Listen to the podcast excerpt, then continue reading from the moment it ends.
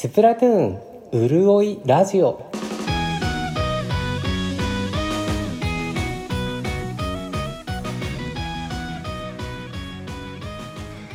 はいおはこんばんちは。カレーライヌと申します。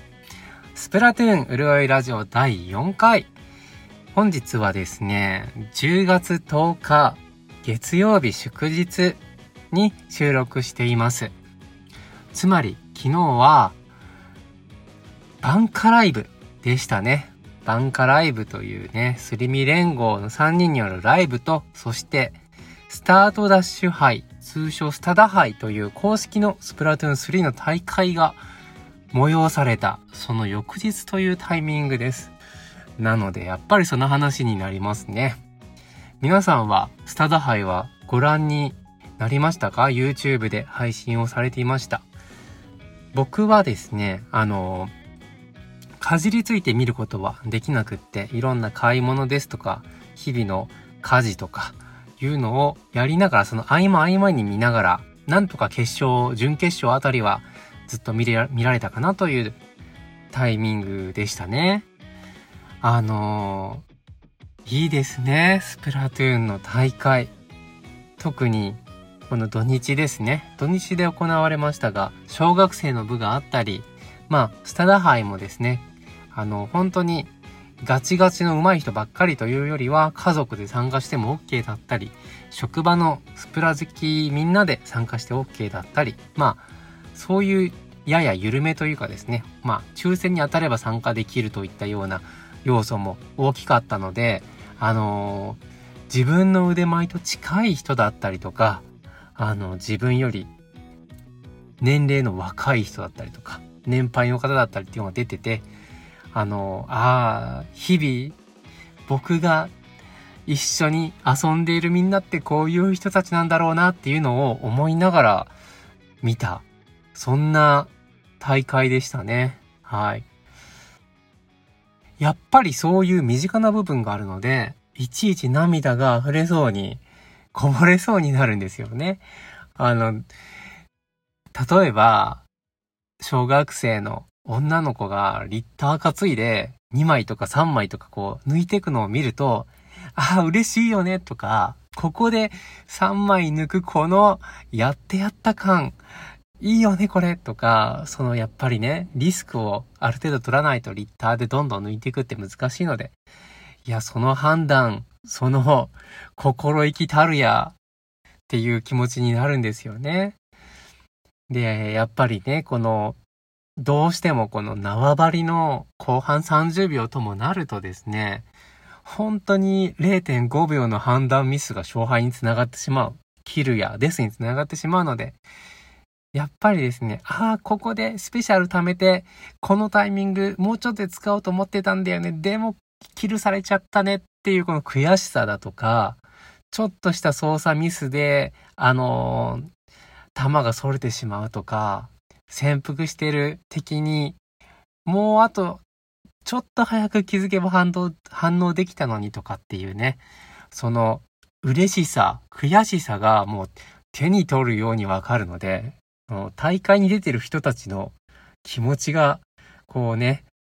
日々遊んでるゲームっていうことでね、すごく想像しやすいんですよね。うん。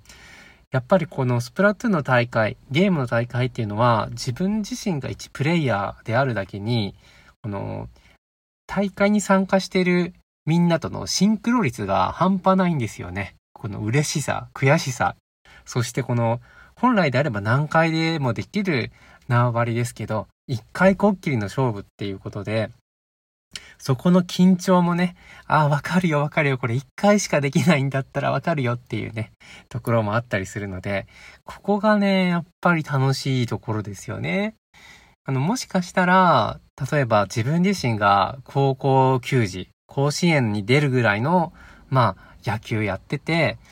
で、まあ、引退して、大学1年生になった時に甲子園を見る時に、ああ、それわかるよとか、あ、そこだったよなとか、その悔しさわかるよっていう気持ちになるのかもしれないですけど、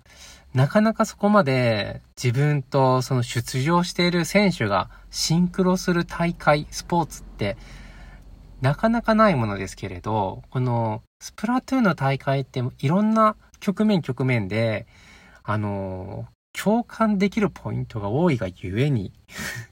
多いがゆえにですね、もう涙がですね、感情のダムを乗り越えてくることがあるっていう、そういう寸法なんですよね。あの、ゲーム配信されてるような有名なプレイヤーさんもね、いらっしゃるので、あの、ツイッターとかでフォローしてれば日々練習してるのが分かったりとか、そういうこの短さ、シンクロ率っていうのがゲームの大会の醍醐味なのかもななんて思いました。そしてまたですね、やっぱりそういう大会を見ることで、あ毎日遊んでくれてるみんなっていうのはこういう人たちなんだっていう、あの、一緒にね、土日なんかスプラやってたら、あ、小学生と一緒に勝った負けたって喜んでるかもしれないとか、自分をこう、怯えさせる凄腕のリッターは小学生なのかもしれないみたいなことを思うことで、やっぱりこの普段は自分の部屋で一人画面に向かってるスプラですけれど、みんな実在して繋がってるんだなっていうことを思うと、こう、明日から生活頑張ろうっていう気持ちにもね、なるものです。はい。一人じゃないんだ、みたいなね。インクで繋がるご縁もありますから。そういうところでね、あの、部屋では一人だけど、みんなゲームで楽しんで、そして日常に帰っていくんだなっていうことをこう噛み締めることでね、自分も日々頑張って、まあ仕事なり、あの家事、育児、介護、受験、いろいろあろうかと思いますけれど、そういうところに帰っていくっていうね、何か持ち帰るものがあるんじゃないかという気持ちになります。あとはバンカライブですね。その後のライブ。ライブもですね、やっぱり、あの、実在してる感っていうのがね、こう、じわっと来ちゃうところがありますよね。あの、ステージに、すり身の3人がね、あの、実在してるかのように、この動くことでね、何か自然と、こう、ゲームと現実の合間が、こう、ない混ぜになっていくようなね、ところで、ちょっとじわっときます。そしてやっぱり、思い出が、スプラのいろんな引きこもごもの、この思い出がですね、曲にこう宿っているところもありまして、あのー、やっぱり塩辛節が流れるとですね、ここ数年の思い出がパパッとこう脳裏をよぎりまして、あんなことあったな、こんなことあったな。まあゲームに限らずですね、いろんなこと思い出して、あの、あ、5年前ってあの部屋住んでたよなとか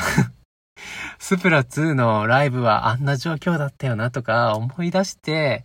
こう、そして今に繋がってるんだよな。来たな、スプラ3っていうところで、こう、感情がね、揺さぶられるものがありますね。本当にね、あの、塩辛節は、こう、いろんな思い出を溜め込んで、アレンジが施されていくので、あの、新しいアレンジでこう、ハッとしてフレッシュだな、新鮮だなっていう気持ちと同時に、あの、やっぱりこの曲をライブで聴くと思い出す、いろんな個人的な感情みたいなものがあってですね、独自の楽しみ方ができるなと思います。あの、特に僕は、その昨日ですね、そのライブがあった日にヒーローモードクリアしたので、かなりそのね、満足感もひとしお。数時間前にクリアしたヒーローモードの思い出が早速蘇って、ああ、よかった、よかったねっていうところで、ちょっと感情が揺さぶられますね。はい。僕は現地に行ったことはないんですけれど、あのー、本当にきっと現地に行けたら一生の思い出になるんじゃないかなって思いますね。うん。だから、そうですね。ちょっと、なんか、今、家族の都合、家庭の都合でなかなかね、ライブに行くのが難しい人もいらっしゃるかと思うんですけれどもね。えいやって応募してみるのもいいんじゃないかと思います。やっぱりその、プラチナチケットと言いますか。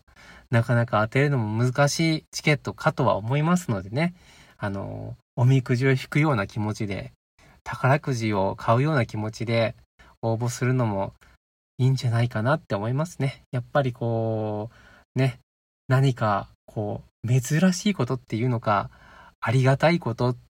にこう参加する、そのチケット、うん、抽選に参加するっていうのはね、なんかちょっとしたことでこうね、日々変わっていく部分もあると思うので、なんかそういうのいいんじゃないかなってこう思いましたね。僕もちょっと都合つけて応募してみようかななんなんて思いました。そんなところで昨日のスタダハイとバンカライブはとっても楽しかったです。そしてこの一週間はですね、フェスが発表されたので、また楽しみだなって思います。ポケモンのコラボフェスですね。僕はポケモンは実はそんなに、あの、やったことがなくてですね、クリアしたことはないんですよ。ただ、あの 3DS のサンムーンはなんか雰囲気が好きで、あのアロハな南国な雰囲気が好きすぎて、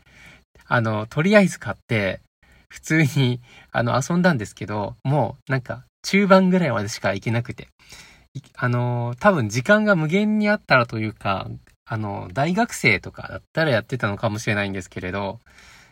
何か、その時もね、あの、スプラで遊んでたりとか、他の用事もあったりしてですね、なかなか時間を割くとこまではいけなかったんですけど、まあでも、ポケモンのね、あの、3つの、この三つどもえ、